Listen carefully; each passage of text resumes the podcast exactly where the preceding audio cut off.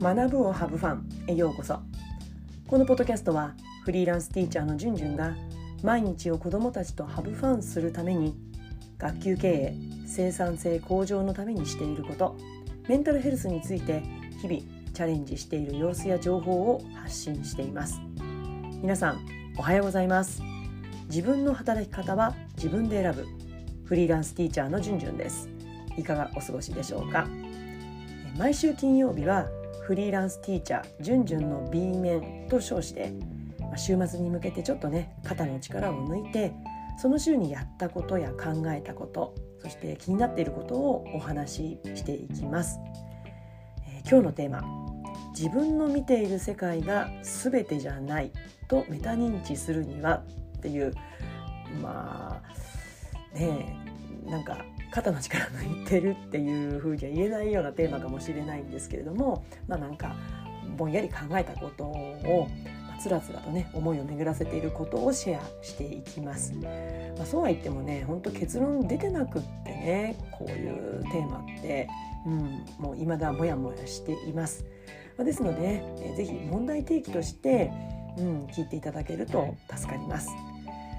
私今週からね iPad mini 6で通勤時間をね読書タイム増やしたいなと思って、えー、やっていたんですけれどもやっぱ読めますね。本当に。iPhone はねもうカバンの中に入れて、うん、出さずにも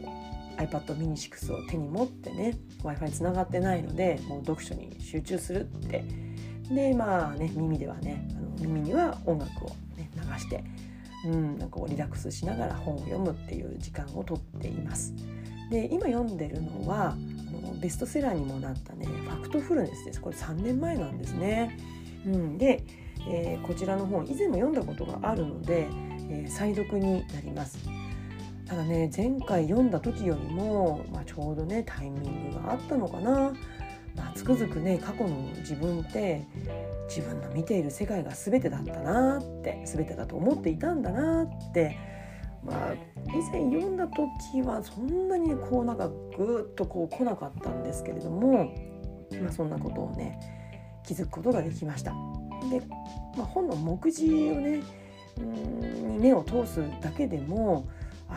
自分の見てる世界が全てだと思っていたななんてこう気づくことができると思うので結構これ分厚い本だからちょっとねこう躊躇読むのに躊躇される方もいると思うんですけどもでもねこう目次見てねあこれちょっと読んでみたいなって思う気になるところだけ読むっていう読み方でもねいいと思うんですよね。うん、何年かかけて読み込んでいくっていう読み方が十分にねできる本だと思うのでちょっと私の気になった目次を、えー、そのタイトルをご紹介したいと思います。えー、第2章に書かれているネガティブ本能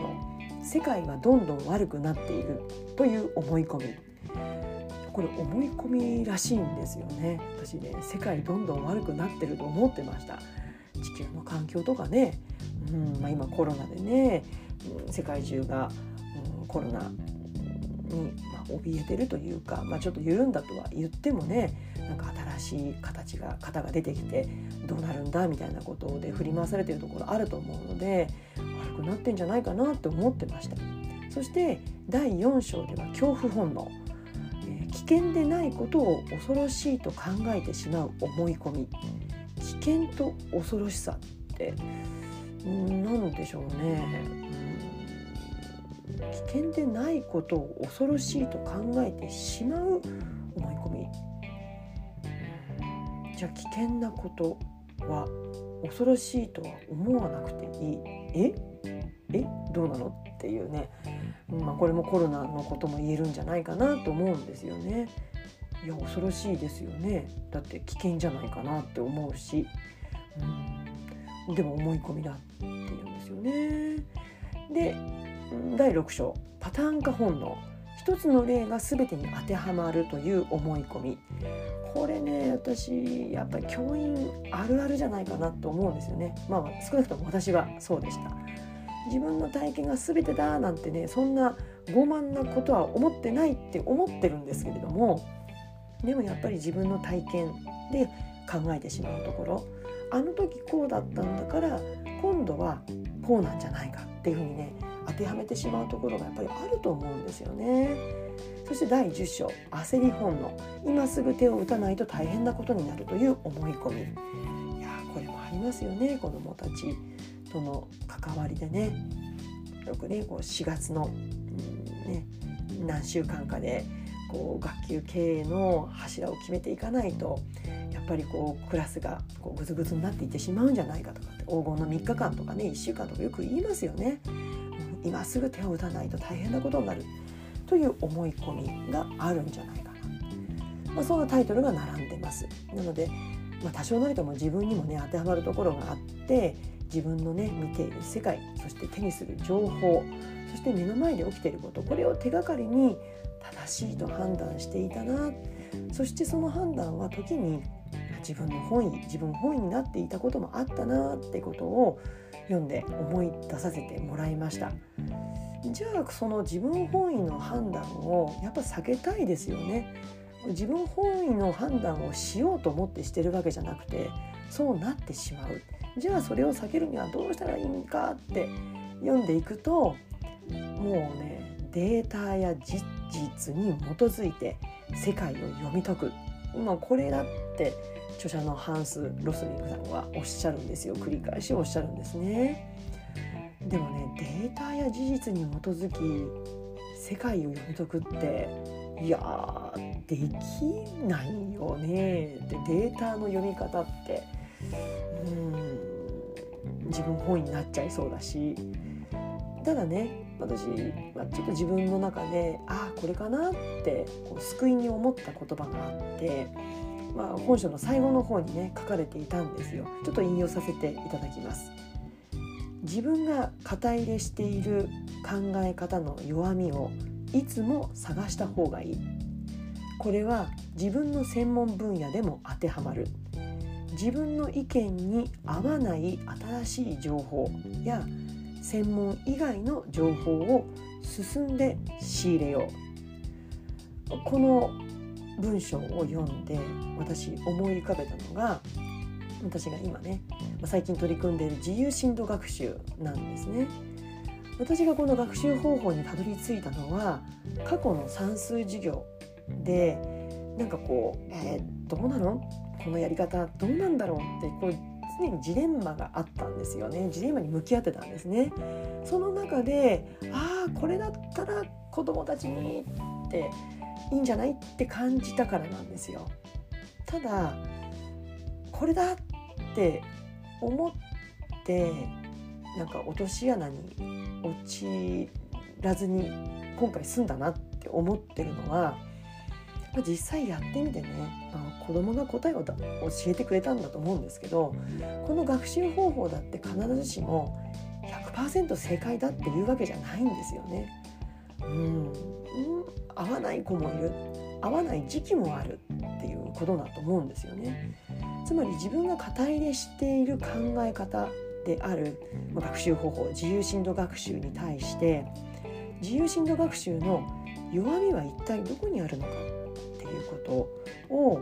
やっぱり探す必要ってあるんじゃないかなこれが最高っていうんじゃないんですよね。で一方でずっとやってきた、ね、一斉授業って、まあ、とかくね良くないって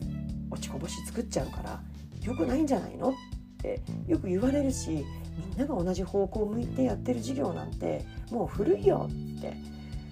いうふうに悪者扱いされるんですよね。いや本当に悪なの？ってやり方次第ではメリットもあるんじゃないのかな。だからこそそれぞれのメリットデメリットを体験してそしてそれを改善していく中で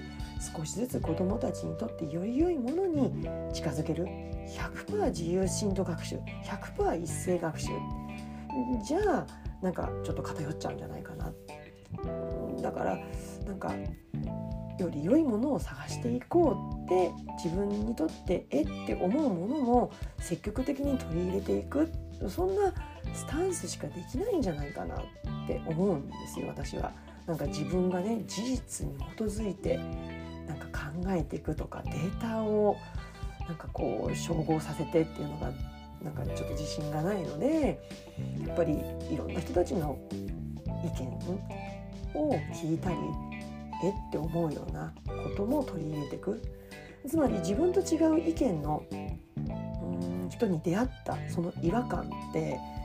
自分のものの見方考え方を広げてくれる、まあ、ファクトフルネスに書かれている言葉を借りると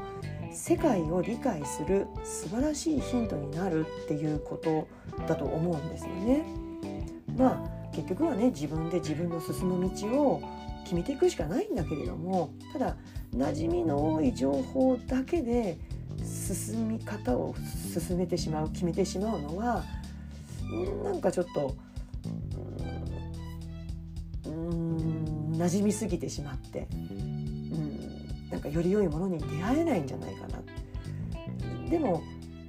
自分にとって違和感のあるものに触れ合う中で進めていくことによってきっと今まで見えなかったもの新しい景色を眺めながら進んでいくことができるんじゃないかなって思いました。えー、ちょっとね話し方もねちょっとモヤモヤした言い方だったと思うんですけれども、そんなことを考えた先週とはちょっと違う景色を見ることのできた1週間になりました。え、今日は自分の見ている世界が全てじゃないとメタ認知するにはこのテーマでお話をしました、え、今日の内容に関するご意見ご感想ご質問お待ちしています、こういったことをね皆さんでお話できたらいいななんて思ってます。それでは次回のポッドキャスト YouTube まで。レッサファンバイバイ